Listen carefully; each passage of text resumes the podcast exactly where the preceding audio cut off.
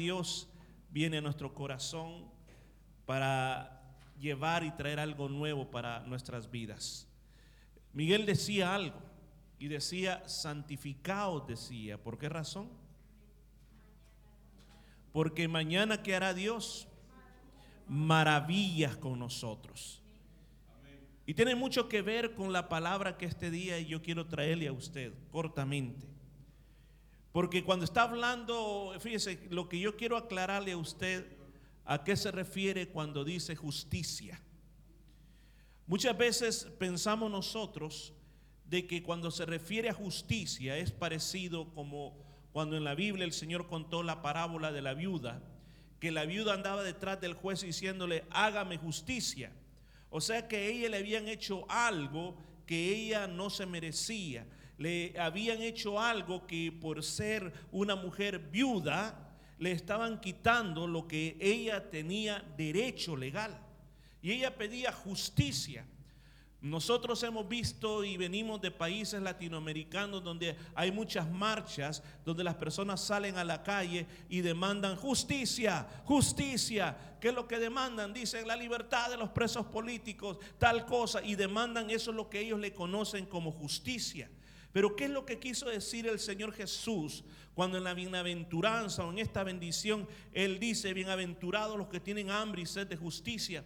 Él no estaba diciéndole o hablándole a un pueblo que estaba esperando que le hicieran justicia por todas las atrocidades que los romanos estaban haciendo con ellos. Les quitaban el dinero, asesinaban a sus familiares. Entonces Jesús no iba a venir a ser como un activista político a decir, ustedes tienen hambre y sed de justicia, van a ser saciados. Algo les va a pasar a los romanos, los romanos se van a destruir, hermanos. Eso no quiso decir Jesús cuando hablaba de esa justicia.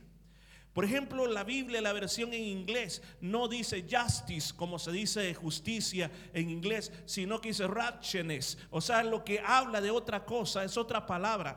Lo que se está refiriendo es la bondad. Lo que se está refiriendo es la integridad. Lo que se está refiriendo es ser una persona que decide seguir a Dios 100%, que decide decirle no a todas aquellas cosas que nos pueden estar estorbando en nuestra vida. ¿Puedo tener un amén?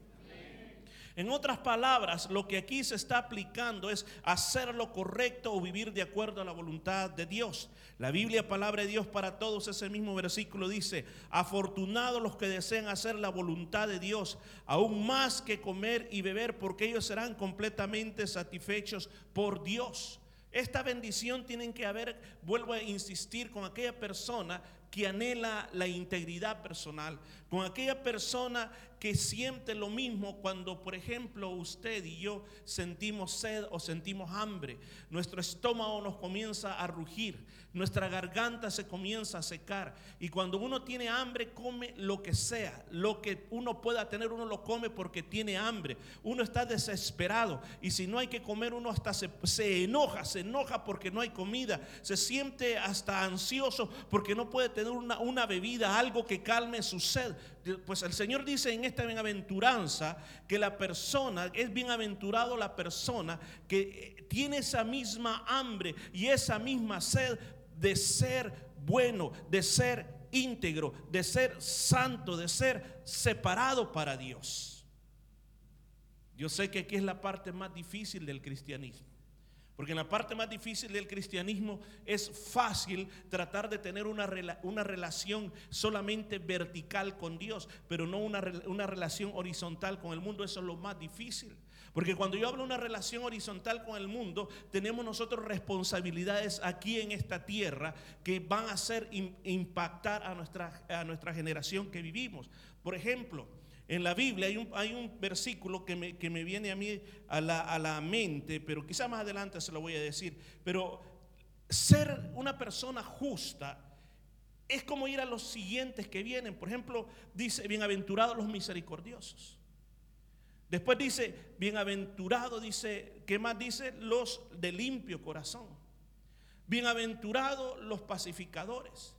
Bienaventurados los que sufren persecución por causa de la justicia. Esos cuatro elementos que está describiendo ahí es lo que es una persona justa, una persona íntegra, una persona que quiere hacer la voluntad de Dios, una persona que quiere vivir como Dios manda.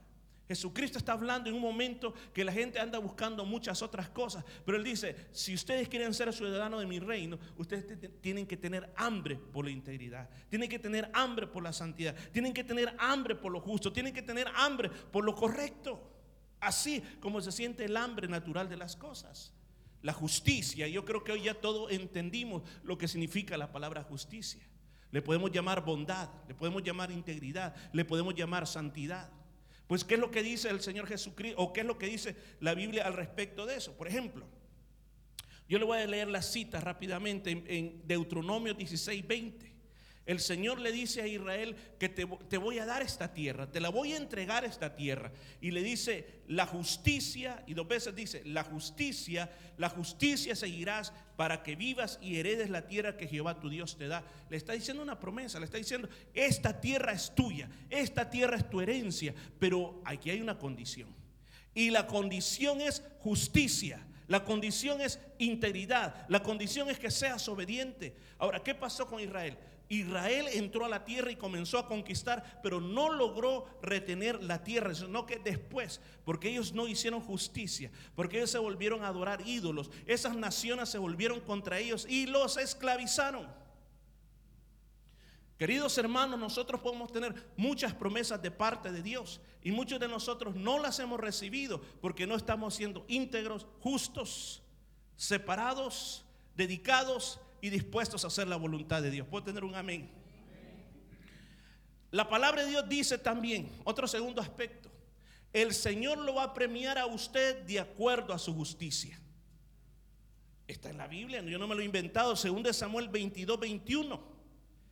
David después de muchos años dice, Jehová me ha premiado conforme a mi justicia. ¿Escuchó? Jehová me ha premiado conforme a mi integridad. Jehová me ha premiado conforme a mi bondad. Jehová me ha premiado porque yo me he apartado y me he separado y me he dedicado totalmente para Dios. Recibimos, escuche, el fruto de lo que nosotros estamos haciendo. Yo sé que hoy en día hay una doctrina que enseña mucho solo el amor de Dios. Y yo quiero decirte algo en este día. Es bueno hablar bastante del amor de Dios, pero no se nos olvide hablar que también Dios es un fuego consumidor. Porque Dios, escúchame, Dios es cierto, Dios no es el que directamente entra en el castigo. Sino que le dice, ok, vos haz lo que te da la gana, yo te voy a seguir amando, no importa lo que vos hagas, pero yo te sigo amando, pero atenete que vas a tener consecuencias sobre tu vida. Y eso a veces es lo que nosotros no vemos, las consecuencias que después vienen. En tercer lugar, al Señor le gusta que nosotros, sus hijos, caminemos con justicia. El Salmo 33, 5 dice, Él, o sea, Dios ama justicia y juicio. ¿Escuchó? Dios ama justicia y juicio. Mire qué lindo tiempo más bonito hemos tenido. Pero si nosotros no andamos en justicia, de nada servirán estos cantos.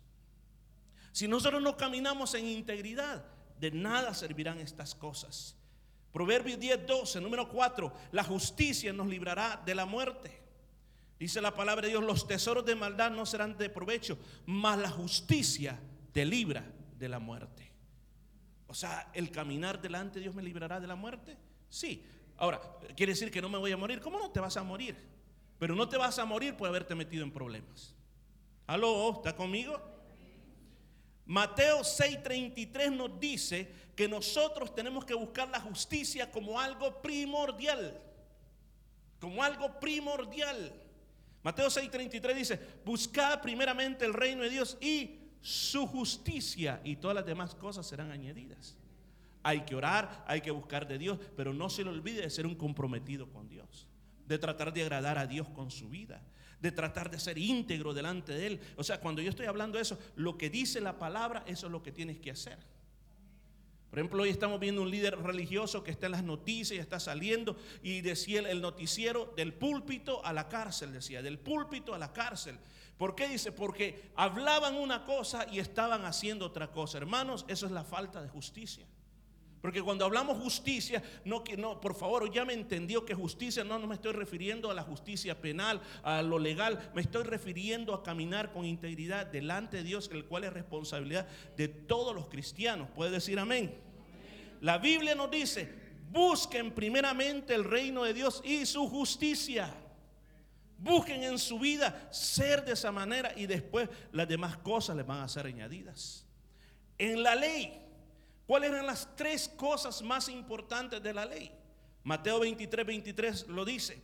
Hay de vosotros, escribas, fariseos, hipócritas, porque diezmáis la mente y el eneldo y el comino, y dejáis lo más importante de la ley. Ojo, dejáis lo más importante de la ley. Aquí está, diga conmigo, justicia, misericordia, y fe. Esto era necesario hacer sin dejar de hacer aquello. O sea, el Señor le está diciendo, este, sigan diezmando, sigan haciendo eso, pero agréguenle a los hechos que están haciendo una actitud de ser personas íntegras, de ser personas misericordiosas y ser personas de mucha fe. ¿Cuántos alaban al Señor? La palabra de Dios nos está hablando a nosotros este día. El apóstol Pablo en Romanos 6, 19 nos dice, que usted y yo debemos de ser siervos de la justicia. Siervos de la justicia. ¿Qué quiere, qué quiere un siervo? Un siervo o un esclavo de aquellos tiempos no tenía voz ni voto, sino que estaba bajo su amo. Y el amo le decía, ve para allá, él iba para allá. Levántese a las 3 de la mañana, se levantaba. Eh, eh, y, si era posible, le decía, eh, le voy a pegar y no meta las manos. Y se dejaba pegar. A, muchos hasta los mataban a golpe. No tenían poder alguno de decisión un esclavo. Pues la palabra de Dios nos dice a nosotros, hablo como humano, Romanos 6, 19, por vuestra humana debilidad, que así como para iniquidad presentáis vuestros miembros para servir a la inmundicia, a la iniquidad, así ahora para santificación, presentad vuestros miembros para servir a la justicia. Vuelvo a insistir, no está diciendo para servir en el sistema legal, para servir como policía, no, lo que está diciendo para servir tu vida como una vida de integridad, para servir como una vida de bien, de bondad, que tú estás haciendo lo correcto delante de Dios. Presentad vuestros cuerpos ¿Cuál fue la bendición o la bienaventuranza? Dice, bienaventurados los que tienen hambre y sed de justicia. ¿Qué más dice la palabra de Dios? En el Evangelio hay tres aspectos y la justicia es parte de los tres aspectos del Evangelio. ¿Dónde lo encontramos? Romanos 14, 17. Romanos 14, 17.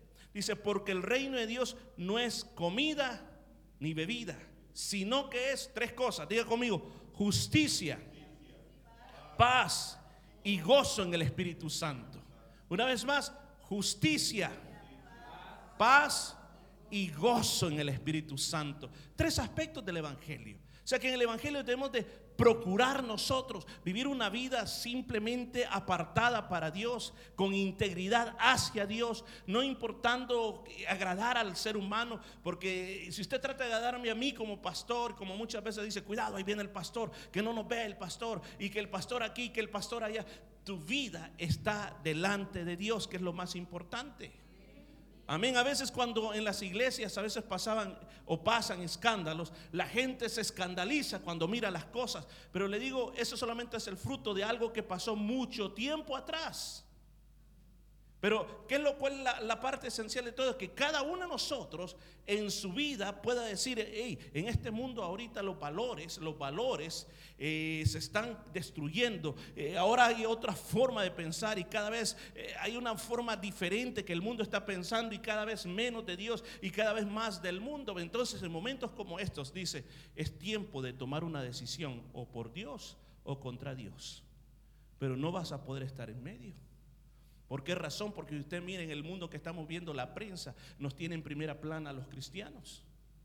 Y usted no se equivoque, no mueve un dedo en falso porque entonces sale en primera plana.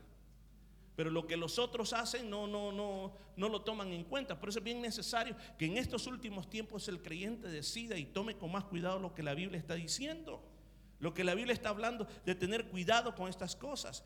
Además, Número 9, hay una corona para los que vivan en justicia. Según de Timoteo 4:8, el apóstol Pablo dijo, por lo demás me está guardada la corona de justicia.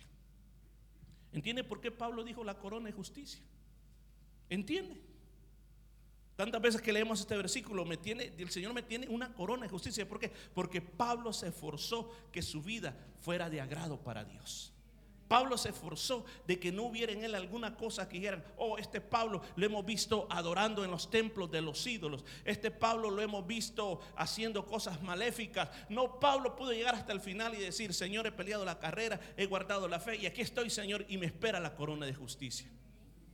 ¿A cuánto nos espera la corona de justicia? En la Biblia, y esto es lo que le quería decir, número 10, hay tres hombres que se les menciona como ejemplo de la justicia en la Biblia. Ezequiel 14, 20. Dice, y estuviesen en medio de ella, estaba hablando de una ciudad que el Señor por su pecado la va a destruir. Dice, y estuviesen en medio de ella, Noé, Daniel y Job, vivo yo, dice Jehová el Señor, no libraría a hijo ni a hija de ellos. Ellos por su justicia librarán solamente sus propias vidas. Escuchó, ellos por su justicia librarán solamente sus propias vidas. ¿Quiénes son los tres personajes? Noé es uno, Daniel y Job. Daniel escúchame, lo estuvimos estudiando hace poco. Él vivía en una, lo llevaron desde chiquitos, desde 14 o 12 años, a una otra forma de vida diferente, otro idioma, le cambiaron el nombre, le enseñaron otras costumbres, pero él se permaneció en justicia. Él no se dejó contaminar. Él dijo, yo voy a ser diferente. Él dijo, yo voy a, siempre adorar a Dios. Se recuerda cuando dijeron, no hay que orar. Y él dijo, yo sigo orando. Amén, ¿se recuerda? Y no importa que le van a echar a los leones, no importa que me echen a los leones, hermano, él se mantuvo en justicia. Noé, ¿qué dice la Biblia? Noé dice que toda la humanidad se corrompió. Todo, todo, todo, todo, todo mundo, todos los que estaban vivos hacían solo lo malo, pero Noé no. Dios buscó entre los hombres y vio a Noé. Este Noé era justo. ¿Qué quería decir que era justo? Quería decir que él vivía para Dios, se guardaba para Dios. Él quería agradar a Dios en todo. Él quería hacer la voluntad de Dios solamente, solamente en su vida. Y el tercero, Job. ¿Cuánto hemos leído sobre la vida de Job? Él tantas veces que testifica y dice, yo Señor, yo no he hecho nada.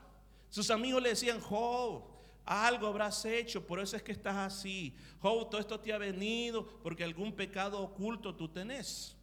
Hay un hermano que yo no voy a decir el nombre, estaba hospitalizado, estaba bien enfermo, eh, había sufrido un stroke y llega una hermana a visitarlo al hospital y cuando llega la hermana a visitarlo al hospital, la palabra de bendición que le dice, hermano, confiesa su pecado porque por esa razón es que usted está así. ¿Se imagina usted que alguien lo llegue al hospital a decirle que confiese el pecado, que por eso Dios lo tiene así? Hay personas que piensan de esa manera. Los amigos de Job le, decían a cada rato, tú algo has hecho, tú algo has hecho, tú has algo. Y Job, pero yo que he sido justo, yo que me he guardado, yo que aquí, los amigos le decían, Job, ya cállate, nadie, nadie es justo aquí, deja de andar hablando justicia. Pero Job dice que se mantuvo en su justicia. Y por eso en el libro este de Ezequiel es puesto como un ejemplo de justicia de alguien que se quiso apartar para Dios. El Señor dijo, hemos entendido lo que es justicia, ¿verdad que ya lo entendimos? Cuando se refiere a la justicia en la Biblia. Inclusive en la armadura de Dios, casco de salvación, coraza de justicia. O sea, la justicia, el ser íntegro, el tener ese deseo de decir, Señor, yo voy a vivir para ti, es algo que a nosotros nos va a proteger contra toda cosa mala. Pero el Señor dice que hay que tener hambre y sed de justicia. No solamente que nos guste como algo filosófico, porque yo sé que a todos nosotros nos gusta la justicia, nos gusta ver personas que, cumplen con el Evangelio, personas que viven lo que predican, personas que son ejemplos, nos gusta ver personas íntegras, nos gusta leer sobre la biografía de esos grandes personajes que han dado un gran testimonio, pero ¿qué hay de nosotros? ¿Qué hay de nuestro compromiso personal? Ese compromiso personal de que Miguel leía ese pasaje bíblico, decía, el Señor va a hacer maravillas, pero oh, un momentito, antes de las maravillas hay que santificarse. Antes de las maravillas hay que volverse un pueblo de justicia. Antes de las maravillas hay que volverse un creyente que, que realmente quiere agradar a Dios. No al pastor, agradar a Dios. No a los hermanos, no, agradar a Dios. Esta bendición o esta bienaventuranza nos llama a sentir un deseo fuerte por esa integridad en nuestra vida. Que no nos dejemos que porque todo mundo lo hace, porque el mundo así es, yo lo voy a hacer también, no. Tenemos que tener un deseo ardiente de ser personas que buscan ser correctos delante de Dios. Yo quiero decir algo también que es bien importante. No es el trabajo tuyo el que va a producir que tú seas una persona íntegra. No es que tú andes diciendo, no, esto no, no, no, esto no, esto no, esto acá, esto para allá. No es tu trabajo. Porque entonces dejaríamos a un lado la gracia y la misericordia de Dios. Porque el Señor dice, si usted mira al final, dice que serán saciados. O sea que el que busca la justicia, la integridad, el que busca esto, el que tiene el deseo, el que tiene el hambre, el que tiene la sed, dice que lo va a lograr, lo va a alcanzar, lo va a lograr. O sea, ¿qué quiere decir eso? El amor, la misericordia, la gracia de Dios está ahí. Pero ¿cómo, cómo opera? ¿Cómo, ¿Cómo trabaja esto? Mire lo que dice Romanos 1.17. Me gusta la Biblia, palabra de Dios para todos. Dice, las buenas noticias muestran cómo Dios nos aprueba. Escucho esto Dios nos aprueba por medio de la fe. La aprobación depende solo de la fe, como dicen las escrituras. El que está bien con Dios vivirá por la fe o el justo por su fe vivirá. Porque justicia es estar bien con Dios. Justicia es tener la integridad. Justicia es hacer lo que Dios quiere. Entonces dice esta palabra que eso se logra por la fe. Pero ¿cómo explico el balance? Escúchame, ¿cómo explico el balance? Porque existe esta problemática grande en el pueblo de Dios. ¿Cómo balanceamos esto? ¿Cómo balanceamos entre ser personas liberales? Cuando yo hablo de una persona liberal, es aquella que dice, sí, yo puedo hacer todo. Yo puedo hacer todo lo que me da la gana, pues igualmente Dios me ama a mí. Ese es el liberalismo. Y por el otro lado tenemos el legalismo. El legalismo dice, no, no, no, no, no, no, no, no, no. Tenés que hacer esto, tenés que hacer aquí, tenés que hacer acá, tenés que hacer allá, tenés que hacer aquí, tenés que hacer para acá, para, para. Le digo, yo viví una experiencia muy, muy, muy parecida cuando estuvimos en Israel y cuando entramos al, lugar, a ese lugar donde estuvo el templo, que es eh, gobernado por, los palestinos, los musulmanes. Cuando al nomás nosotros con gozo pasamos por la puerta y dijimos, oh, voy a estar exactamente donde estuvo el templo, habían unos individuos que así parados y viéndolo. Y cuando usted entraba, lo miraban y le decían, usted, para allá, usted, para allá, usted, para allá. Y nos iban separando. A un lado los que podíamos pasar y a otro lado los que no podían pasar. Ahora, ¿en qué dependía? Dependía cómo usted viniera vestido. Si andaba con chores, uh, tenía unas falditas que hasta los hombres las ponían. Eh. Las hermanas enseñando los brazos, uh, las cubrían todo, todo, todo. Y, y ahí estaban enfrente viendo que usted se pusiera correctamente para poder entrar. Y no solo eso, no solo eso. Ya una vez usted entraba con esas con esos cosas cubierto allá, usted tenía que andar con cuidado. Ay, cuidadito que le fuera a tocar la mano a su esposa. Cuidadito que se fueron a, tomar una foto los dos así y que se abrazan. Venían corriendo. Don't touch, don't touch. Go away. Y a, cada quien se iba por, por otro lado. Y a cada rato lo andaban viendo qué es lo que uno estaba haciendo. Lo miraban. Hermano, ese es el legalismo. Ese es el legalismo. Sí, ese es el legalismo que había. Cuando estuvimos en el muro, cuando fuimos al muro, escuchen, cuando fuimos al muro tuvimos una libertad muy grande. Lo único que hicieron, mujeres para allá, hombres para allá, y los hombres se tapan la calva aquí. Pero estamos orando sin ningún problema en el muro. Entonces lo mismo pasa con esto. Usted tiene los dos extremos. O ser muy liberal, hacer lo que te da la gana. De todos modos, Dios es amor o solamente predicar el fuego consumidor desde el púlpito. Que Dios castiga a todos los pecadores. O sea, ¿cómo reconciliamos el punto medio? ¿Cómo yo puedo vivir en justicia? ¿Cómo yo puedo ser una persona que el problema es esto? Mire, yo tengo tanta experiencia en esto porque yo crecí en una iglesia ultra super legalista. Ustedes no me van a venir a dar clases de legalismo. Ultra super legalista. Antes de llegar a la iglesia donde estábamos con Oscar, y donde conocimos a las esposas, estuve en otra, que, era, lo peor de todo.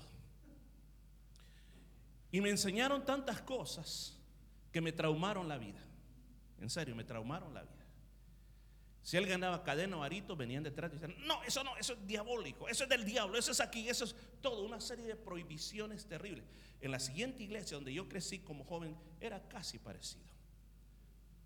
Pero ¿qué es lo que hacíamos? Y eso es lo que produce el ultralegalismo. Lo que hace es que en la iglesia éramos de una manera y en la calle éramos de otra manera. Por ejemplo, en la iglesia decía, no pantalones en la iglesia. Claro, en la iglesia no se usaban pantalones, pero allá afuera andaban con pantalones. Las mujeres, pues sí, las mujeres. Ni modo que no va a poner faldas a nosotros. Y claro, con los hombres, con los hombres nos andaban midiendo el pelo que no estuviera tan largo. Porque si andaba el pelo largo ya decía, bueno, y que pareces mujer.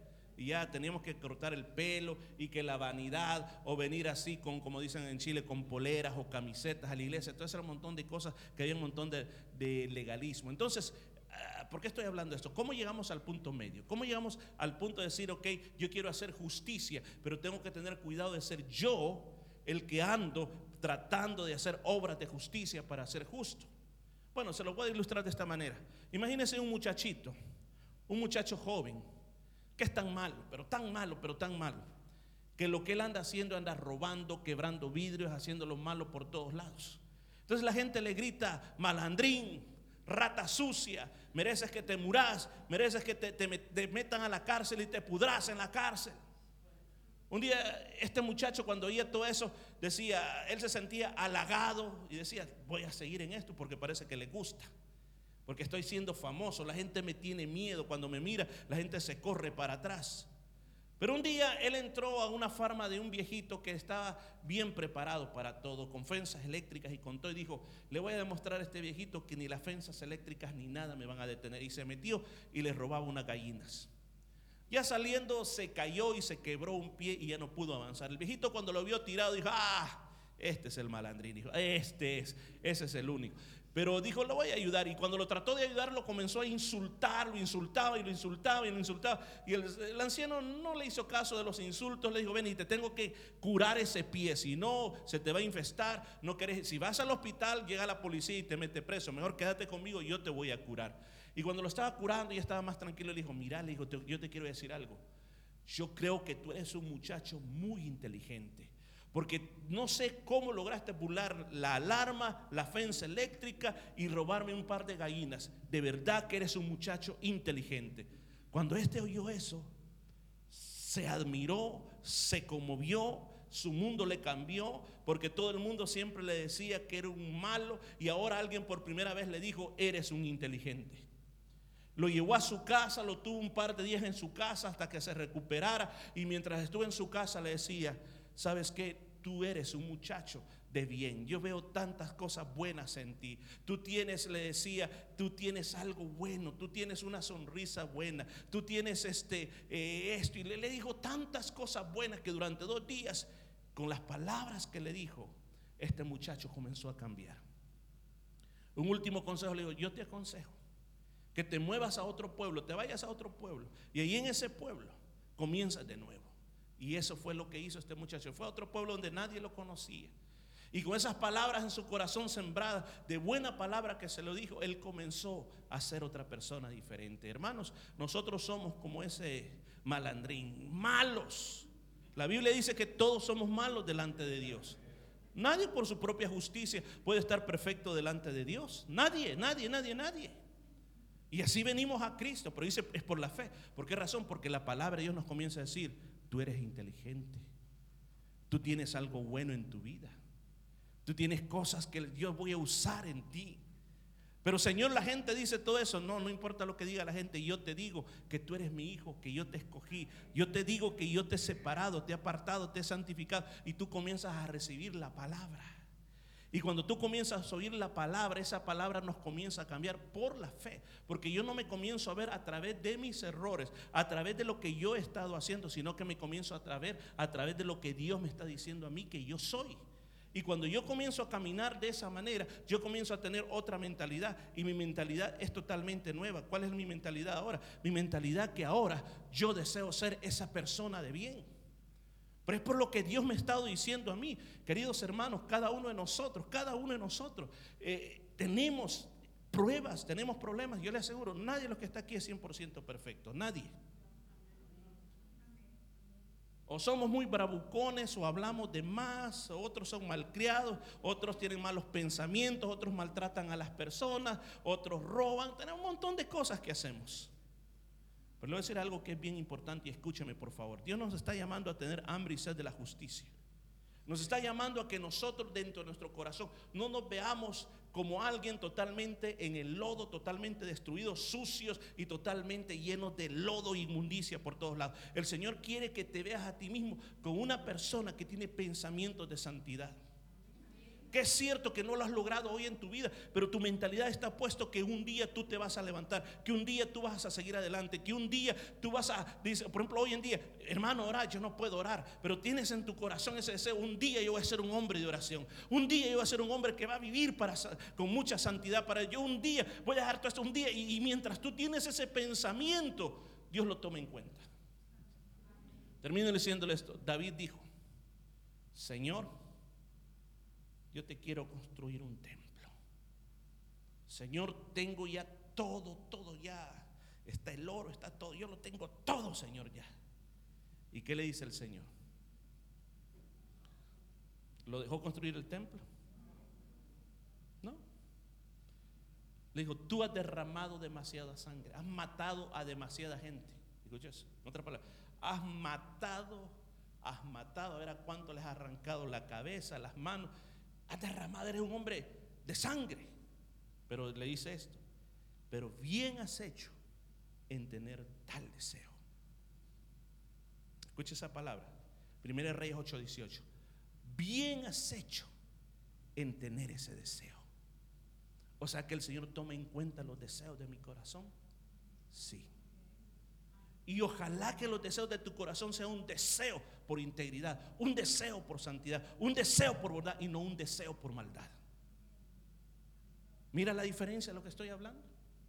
Porque muchos de nosotros podemos tener el deseo por lo malo, el deseo por decir, oh, voy a hacer esto, pero son cosas que no son buenas. Y contra eso tenemos que luchar, porque el deseo de nuestro corazón tiene que ser una vida recta, una vida que agrade al Señor, una vida que el Señor se sienta orgulloso de mí. Y en vez de que la palabra diga, esos hombres ejemplares, Job, Daniel, pongan tu nombre ahí en medio. Parece que no me creen, ¿verdad? Pero eso es lo que el Señor quiere en tu vida. Que tengamos hambre. Pónganos de pie, por favor. Si no, aquí seguimos hasta las 10. Póngase de pie.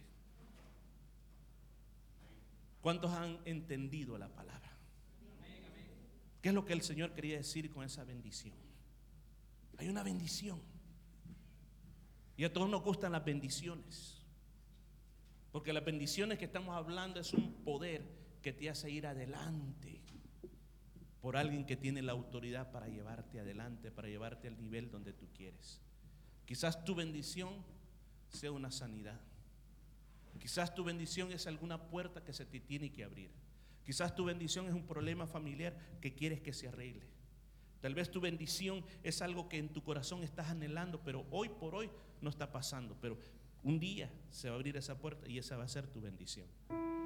El Señor te dice esta noche, bendito el que tiene hambre y sed de estar bien delante de Dios.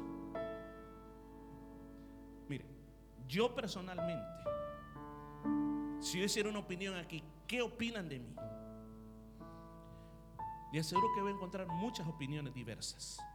No voy a encontrar 100% que me digan, no, no usted, tremendo pastor, tremendo voy a encontrar muchas opiniones diversas. Y quizás no me agrade lo que me digan algunos. Usted se puede ir de esta iglesia a otra iglesia. Quizás una iglesia china, por ejemplo, donde nadie lo conoce, a una iglesia de chinitos. Y sabe que ahí también va a encontrar personas que lo van a señalar. ¿Sí? Lo van a señalar. Y usted dice, pero ¿y yo qué he hecho? El famoso Esopo en una de sus fábulas contaba como una zorra quería comer una luciérnaga, aquel insecto que echa luces. Y lo perseguía y lo perseguía.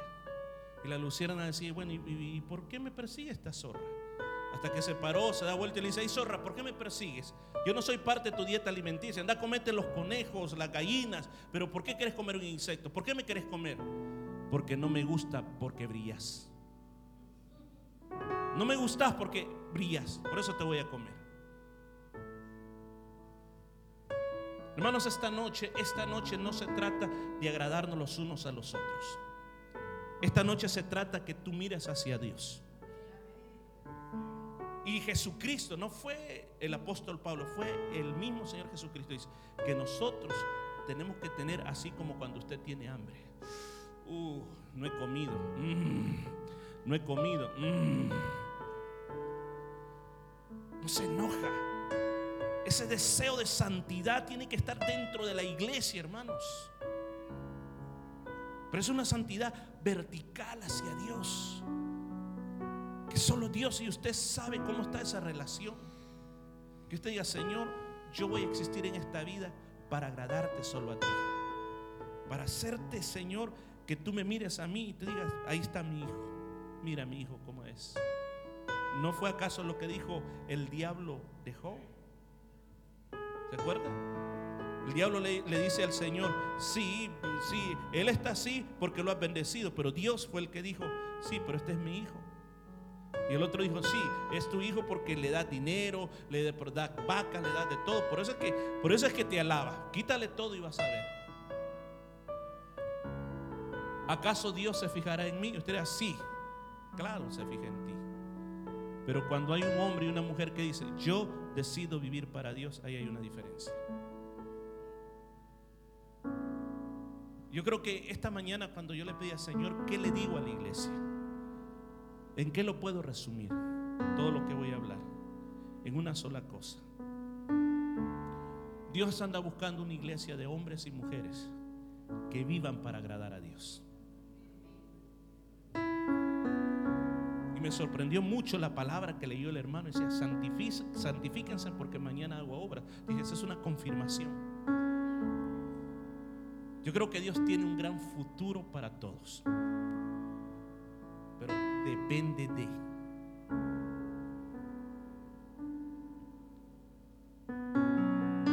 Dios le dijo a Caleb, esta montaña, por medio de Josué, va a ser tuya. Pasaron 40 años o casi 42 años y la montaña seguía sin ocuparse. Dios le dio una promesa, pero fue una promesa condicional. ¿Querés la montaña? Yo no te la voy a dar, vos tenés que venir a tomarla. Y él no la había tomado. Hasta que decidió, hoy voy a ir a tomarla, entonces se cumplió la promesa.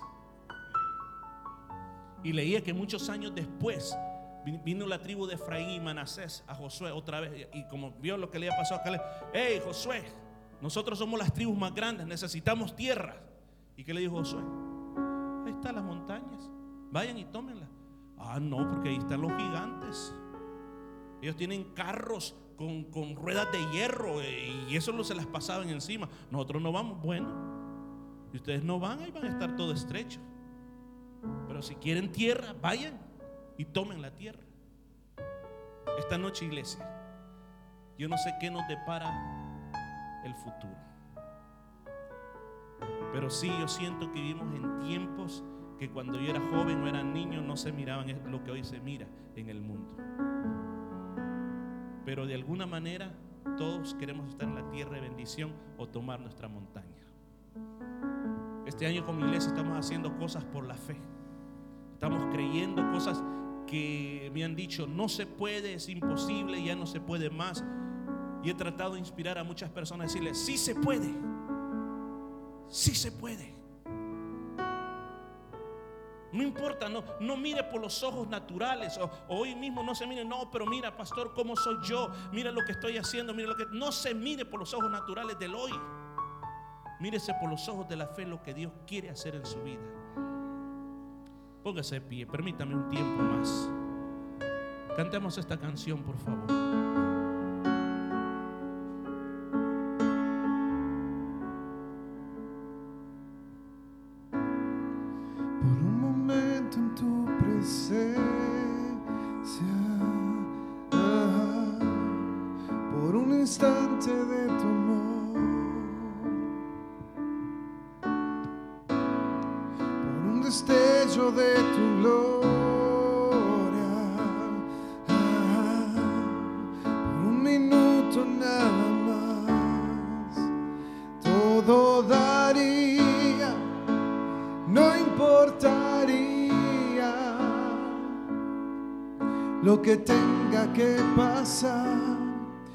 Que tenga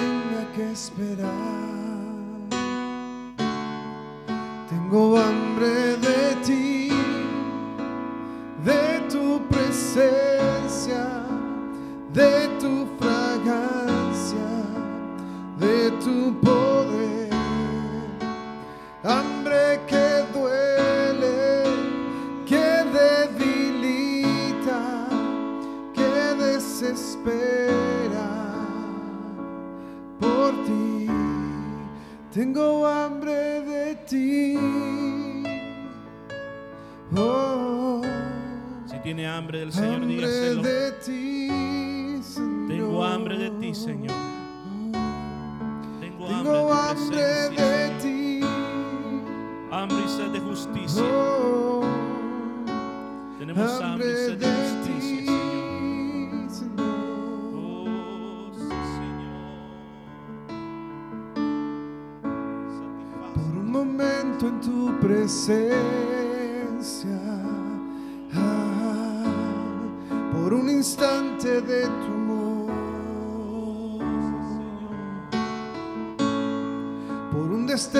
de tu gloria, por un minuto nada más, todo daría no importaría. Lo que tenga que pasar, lo que tenga que esperar. Tengo hambre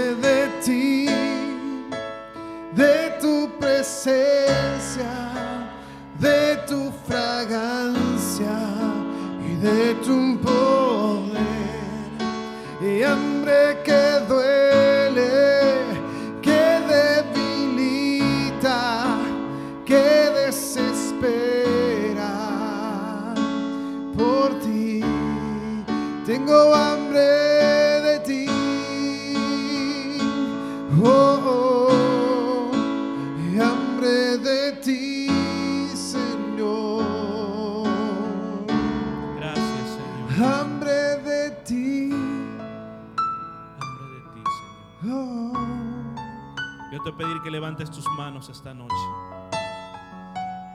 Oremos al Señor Padre que estás en los cielos. Hemos escuchado tu palabra y tu palabra ha venido para traer una exhortación a nuestro corazón. De que tú dijiste que hay una bendición para los que tienen hambre y sed de justicia. Y tú prometiste que van a ser saciados o lo van a lograr, lo van a alcanzar por la fe.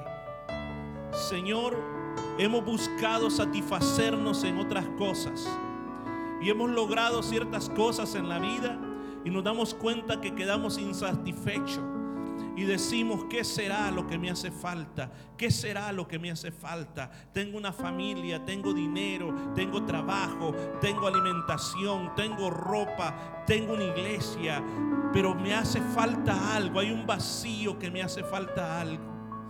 Hoy el Señor Jesús te dice, hay una hambre y hay una sed muy importante, que es la sed de la justicia, la sed de ser íntegros para Dios.